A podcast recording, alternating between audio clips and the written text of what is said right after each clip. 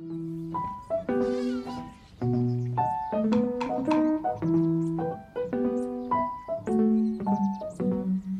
postman thinks I killed my mama in the night, but she's just all curled up in a coconut, a coconut, a coconut, a coconut. future, future, future, future, future, future, future. 欢迎收听老毛哲学。喂，你好，我是老毛。今天要来谈一下瀑布的雨声。为什么会是瀑布的雨声？因为我最近呢没事呢，就在家里来看了一部电影，叫做《瀑布》。嗯，《瀑布》基本上是周梦红导演他的一部作品，然后意思也在说一对视觉失调的母女关系这样。哎，可是我是在里面看不出的贾静雯这是什么时候开始哎视觉失调的？可能你们大家会跟我说，哎，那丈夫出轨的时候啊。可是别忘了，丈夫出轨是很多年前的事情，他女儿并不会在那么多年之后才发觉她老布是个视觉失调吧？他们公司也不会在这半年才会辞职他吧？对不对？那我相信视觉失调应该是有某种诱因去引起的，所以呢，我也在呃视觉失调这边上面呢做了一些呃调查，也不能调查啦，就是去找一些资料来看看视觉失调到底怎么回事。这样，那我一直以为视觉失调是和人格分裂差不多啦，结果发觉视觉失调是跟人格分裂是不相同的。视觉失调是一种许多不同的形式表现出来的脑部疾病所引起的，那么真正的原因呢，到现在还不明白。这样，然后他不是因为教养不好或个性软弱或者怠惰的结果，这样，他是生病了而自己不知道自己生病了，而不自觉的。那视觉失调它的症状通常分为五大类，有正向的症状跟负向的症状，还有情绪。的症状，还有社交跟工作困难的状况，这样。那我在腹部里面看到的呢，基本上来说，它好像算是比较复杂性的。它有正向的症状，然后好像也有社交及工作困难嗯的状况，所以基本上它是属于一个综合性的视觉失调症吧，我想。然后。视觉失调以前呢，就是我们所说的精神、精神呃精神官能什么东西都忘记了，然后那它产生产生的原因非常多啦，然后有包括了生理、心理跟社会多重的原因，那到现目到现在目前呢还没有办法明确判定，然后他们有。在瀑布里面，我觉得他有一点讲的还蛮蛮精确的，就是他把环环境，他居住的环境是在拉皮的大厦里面，这个封闭性的环环境里面，让他造成了一种禁闭的感觉，这样，然后再来就是压力，压力也是他其中一个诱因，他的经济压力，因为她老公离开她之后，她必须要有。自己的经济独立方式来赚钱啦，来让大家来让他自己的家庭可以维持下去。再来一点就是情感的压力，她跟她老公离婚了，然后面临到了面临到了她老公有外面有女人，然后有小孩，然后后来离婚了，这样，然后她少了一些支柱。所以我觉得在这里的诱因，我觉得还有蛮多种的，所以可以。也没有很明确的说到底是哪一个才是真正的瀑布里面女主角贾静雯的诱因，造成她目她的状况这样。然后视觉失调症，它是是一种症候群，那主要影响的个人在他思考跟知觉上面。所以我们在瀑布里面看到了很多他在想事情的方式跟。跟一些感觉的方式，跟对于人的这些感觉方式是不相同的。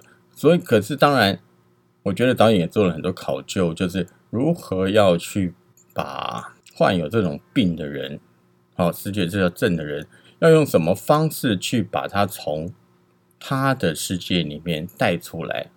最好的方式就是融入他的世世界里面。呃，医生跟那个他女儿王静说：“那你要试着去了解他，然后进入到他的世界里面，这样。”其实基本上，如果今天对我来说，如果我要进入一个视觉失调的的一个一个世界里面，我想我大概进不去的。这样，因为我不知道对方是怎么想，我只能附和的人就哦，原来是这样，好的好的，我了解。所以基本上也就变成王静到后面配合他妈妈在做这件事情。那到了后面，当然还有呃，雅基文去找工作。然后去在工作职场上面，大家对他的好，然后让他产生了对自己的信心。这这是属于一种心理是治疗方面的方方式，然后再配合上医师开的药物，他吃药然后来控制。所以在双重的在药物跟心理上面的控制之后呢，就变成瀑布的声音离开他了。那当然有个隐喻，就是说瀑布离开瀑布的声音离开他的，他的幻听已经不见了。也就是说，他觉得他已经进步，已经好了。这也就是在后面电影 ending 的时候已经传达出来，说哦，他已经慢慢的好了。那我相信，在很多人的感情上面呢，都会受到创击，比如说失恋，比如说离婚。在某一阶段的时候，那一小段的时间呢，那也是属于精神状态不好的时候，也就是属于也是在视觉失调的时候，你会很痛苦的想着对方，你会想对方为什么会这样，为什么会那样的，那个也算是视觉视觉失调的一种。我曾经去安慰一个失恋的人，当然我的方法是不对的了哈。那我就反正我是觉得蛮有趣的，跟大家分享一下了哈。有一个朋友，他有一个暧昧对象，然后跟别人在一起了，然后他觉得他自己好像被抛弃了这样，那我就心里就觉得啊，人家只是跟你暧昧而已啊，又没有说要跟你在一块。他说我去去他家，还帮他搬家，然后还帮他。在你家里，让他出去玩，我还把他东西所有的归位的，等他回来。我说那个叫做女佣啦，人家把你当做钟点工人了，不是把你当做暧昧对象，也不是当做当做朋友，你自己要搞清楚。他说不，我不觉得，因为他对我的关系。我说好，停，我们吃饭吧，那就吃饭。吃完以后有摩托车带他回家，就骑啊骑啊骑啊骑到中正桥上了，然后到了中正桥的中间，我就停了下来。然后就问我说：“哎，我这还没有到，你怎么还不赶快过去？过去才是我勇哥，才是我家。”这样说对啊，可是你不是很痛苦吗？他说：“对，那很痛苦，就那边 跳下去哈，从正桥跳下去哈，跳下去以后你就再也感觉不到痛苦了，那不就焕然一新了吗？你就没有痛苦的感觉了吗？”然后他就说：“盖林，你还给我走了你。”然后我就说：“哦哦好。”我说：“你确定不要跳吗？”他确定，好，我就载他回家。带他回家之后呢？第二天早上大概十点吧，他打个电话过来，哎，你有空吗？我说，我说怎么了？他说啊，假在 key 啦，被假扎等了。我说干嘛？你不是难过的吃不下饭吗？昨天才吃不下饭，你今天早一大早来说你要假扎在 key 的。他说，我觉得好像也没什么哎，因为你讲的，你叫我跳下去的那一刹那，我就想说，对啊，我干嘛呢？有那么痛苦吗？好像突然就开窍了，好像觉得好像也没那么痛苦吧。这样，当然这是我我跟那个人之间的关系，可以到这种这种关系，可以开这种玩笑，最激烈的方式，然后让让他想到，如果很多事情并不是那么的绝对这样。那当然，大概在。一两天之内，他的难过已经就这样消失无踪了，然后恢复到他我以前认识的开开心心的一个人上面了。这样，我好像又把话题扯远了，哦，这个坏习惯。这样，好，那我现在讲回来，在《瀑布》这部电影里面，我看了以后，我觉得有几个地方，我觉得嗯，有点让我觉得的有一点地方不舒服。第一是我觉得导演偏心了，啊，导演，我为什么说导演偏心了呢？因为我觉得。导演对贾静雯这个角色太多的琢磨，太多的用心，用心，反到觉得他对他女儿王静的部分呢，松了手，让王静自己自己去发挥。那我觉得这样子，这样子不好的。虽然王静是很会演，可是以一部戏里面真正要控制的是一个导演，而不是演员。我曾经被人家质疑过，说你选的这个角色跟那个角色这两个是不同痛调的角色，你怎么去控制你的电影？你怎么去定论你的电影痛调？那我就很明确的跟那些人说，如果今天我是一个导演，我都不知道我电影是怎么痛调，而要有演员来确定我的电影痛调，那我觉得要导演干嘛呢？那我就要有演员就好了，不是吗？当然，这种问话是很难听了，也很强了。可是这这也是我的习惯，没办法这样。那我在这里面，我就看到了导演的偏心。为什么会这样说呢？比如说，在前面有一场母女之间的王志文去赶那个门口卫兵的时候，我觉得那场戏是蛮重要的，就代表王静她的心情的转变。他要怎么去走入他妈妈的心态里面？可是他是迫于无奈的去去去走入他妈妈的世界。那如果今天我来导这部戏的时候，我必须会叫王静文在外面的时候呢，一门一关的时候，他就赶那些卫兵的时候，他是哭的，他是难过的。我觉得那个张力会更大，会更觉得王静雯可怜。那可是问题是。导演偏心了，给了贾静雯在外面听，呃，在里面听听听王静雯，呃，听那个王静赶了卫兵走。那我觉得这样子一个这样子一场戏的时候，怎么就会轻易的把王静那个角色给放掉了？那我觉得这个对我来说，这有点可惜了。再来一点呢，就是王静打电话，就是跟他妈妈在在。用扩音打电话给他爸爸的时候，问他何什么时候回来。相对的，我也觉得啊，王静就打那通电话那么的生气，他的生气点在哪里？是因为他妈妈的关系吗？还是因为他爸爸的关系？我在那边我看不出来，因为我没有看到他前面他有试图叫他爸爸回来。如果今天我在医院那场戏很明确的说你要不要回来照顾我们了，然后他爸爸说不要。然后才带着他去看到，原来我有另外一个另外一个家庭了，有孩子很大了，已经到国二了。这样，那我觉得那个 shock 对王健的 shock 会比较大，所以他到后面讲这种话的时候，他的情绪就会是很明确的，甚至他可以跟他妈妈讲：“你确定他还会回来吗？你确定他走了之后没有任何的牵挂吗？你确定他走了之后还会要我们吗？”那这样子的话，在王静。对王静来说，呃，对王静这个角色来说，他就会好看。他也不需要去演，而是需要了解的王静这个角色，他的定义在哪里。再来一场王静，他跟他爸爸走在公园那段戏，完全是找不到任何。对我来说，我是完全看不到任何的情绪在里面。我所谓的情绪是在于，比如王静跟他爸爸这边走，走一走，走一走，哦。走到后面之后，他跟王静跟他爸爸说：“哦，那你就好好自为之吧，这样你就过得快乐一点吧。”很画面是很情境式的哦，你走左边，我走右边这样。可是这个对我来说，那只是一个画面。可是画面里面的东西，我觉得是很重要的。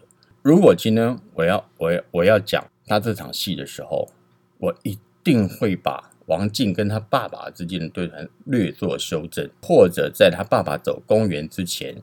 跟王静之间，他们之间的关系，跟他去找房子之后有没有跟他联络，会稍微交代个一两场。所以到后面来走公园那场戏的时候，就很直截了当的，他爸爸会问那些问题：你为什么没有来找我谈这件事情？为什么你们自己处理房子的事情？那你们生活还可以吗？你没有钱可以跟我讲哦，OK，可以怎么样？可是问题是，如果在前面加了一场王静去找爸爸拿钱，他爸爸说不行，或者是王静。去银行遭受了打击之后，找他爸爸帮忙来解决这个这个贾静雯账户的问题的时候，他爸爸也不来帮忙的时候，我觉得到后面这个在公园里面走的那段的时候，王静可能就会很平静的跟他爸爸说：“你好走吧，我们已经做一个了断，你去照顾你的家，你不要再烦我们了。”我觉得这样子会有一个起承转合。目前我是没有看到这个东西，所以我就会觉得王静。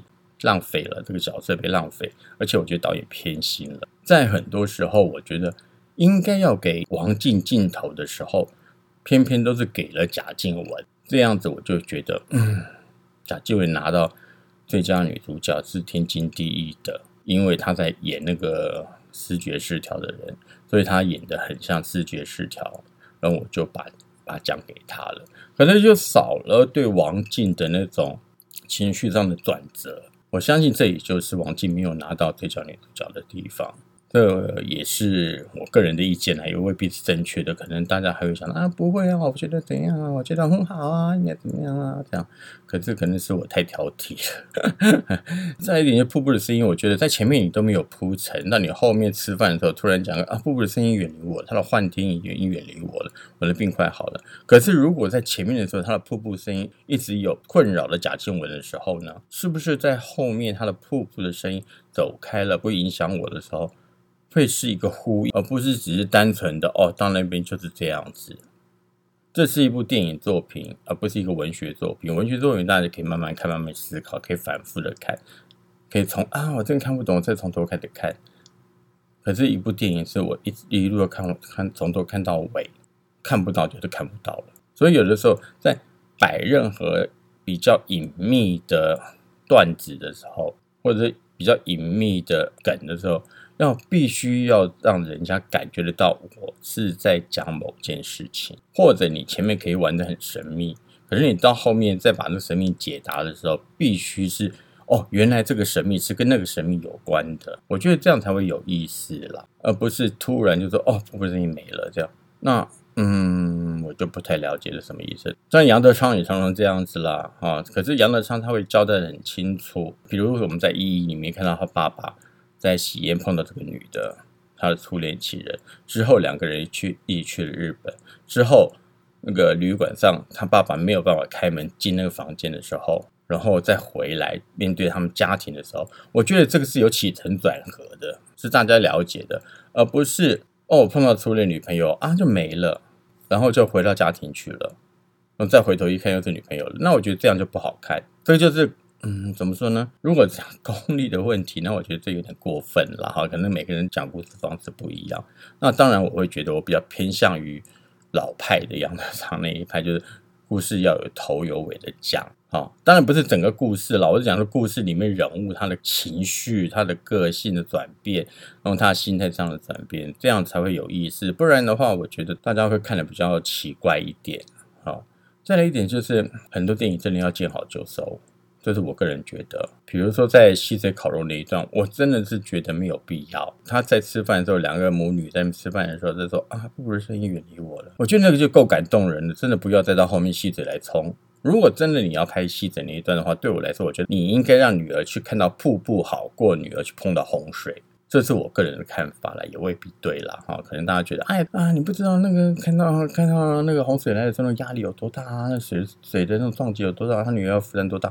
可是为什么不让女儿去了解瀑布，而是让女儿去了解压力？这一点我觉得这可能是观点上的不同了。哈。对我来说，我觉得女儿去了解妈妈她的瀑布声音，或者是。他知道他妈妈所受的苦，去走进他的世界。我觉得这这这部戏的主干、主要的故事的思想，而不是在于女呃王静她所受到这个照顾失觉失调妈妈的压力。我觉得这是不一样的。那如果今天如果真的要拍那个的话，我情我情愿，如果是我拍的话，我情愿王静子跟他们同学走走走走，传了传了在溪流的照片，再走走走走，又传了。王静看到了瀑布，传了瀑布的照片去给他妈妈，都好过碰到洪水。他如果拍了瀑布给他妈妈，在瀑布前拍照了或自拍怎么样？是这样子的时候，那我当然会觉得跟他母女在餐桌上一起去吃饭，讲瀑布声音不见的东西是一样的，都是母女感情而已。那我当然会觉得导演可能有他自己的想法喽，观众有个人看法，编剧有自己的认定。那这些所讲的都只是我个人的认为而已啦。好，另外就是我真的觉得旁边的演员演的都太用力了，用力到我真的不知道我是在看电影呢，比较真实的电影呢，生活化的电影呢，还是在看一个舞台剧？我怎么会这样说呢？我觉得最明显的，除了那个个。那叫什么杨丽英是吧？在演保呃让大家照顾那个稍微收敛了一点。另外一个在杂货铺里面说哦买那个饼干贵了五块钱的那个，他妈打了他一巴掌，然后他用脚那边踢，两个人把他架起来，那个根本就不是电影的东西吧？我觉得那应该只是舞台剧的东西吧，连连脚踢的都是很很滑稽。那我不知道这个是意义传达什么啦，我是看不出来，可能只是认为。让大家觉得好笑啊，特别一点而已。对我来说，我会觉得有点嗯，突然跳开了，完全不知道不知道怎么回事这样。那当然这是我个人的意见啦。我就是因为这部电影，我去了解了一下视觉失调这个的问题。那当然，视觉失调症状上面的病病程的变化，它会有前驱性的症状，就是就是前期、中期跟晚期。就是所谓的晚期，所谓的残留期，就是你吃了药物开始控制之后，它会留留留留留下来的一些一些一些症状，这样，比如说全前驱症状期，然后它的症状是与人交谈变得困难，与他人和社会关系变得退缩，这是第一点。第二个呢，就是疾病的活跃期。这个这个时候的人他们就会变得比较幻想、幻听、幻觉等症状，然后非常易怒啊，然后非常激动，然后再来就是残留期。残留期就是吃了药开始控制了，慢慢在做复健治疗了。它主要表现的就在亲眼上面表现比较异常的平淡，然后自我封闭、冷漠。那也就是这三个症状，基本上我在瀑布里面都有看到。那我觉得导演是有用心的去了解一下视觉失调它的可能性跟可能发生的事情。我个人是觉得还不错，至少从电影中还有学到一些东西，更明确的知道我是属于全区症状期的。视觉失调就是，嗯，与人交谈变得困难，与他人社会的关系变得退缩，也就是说，我是一个标准的孤独老人这样。OK，好，谢谢各位收听，谢谢各位收听老毛的孤独老人时间。OK，拜拜。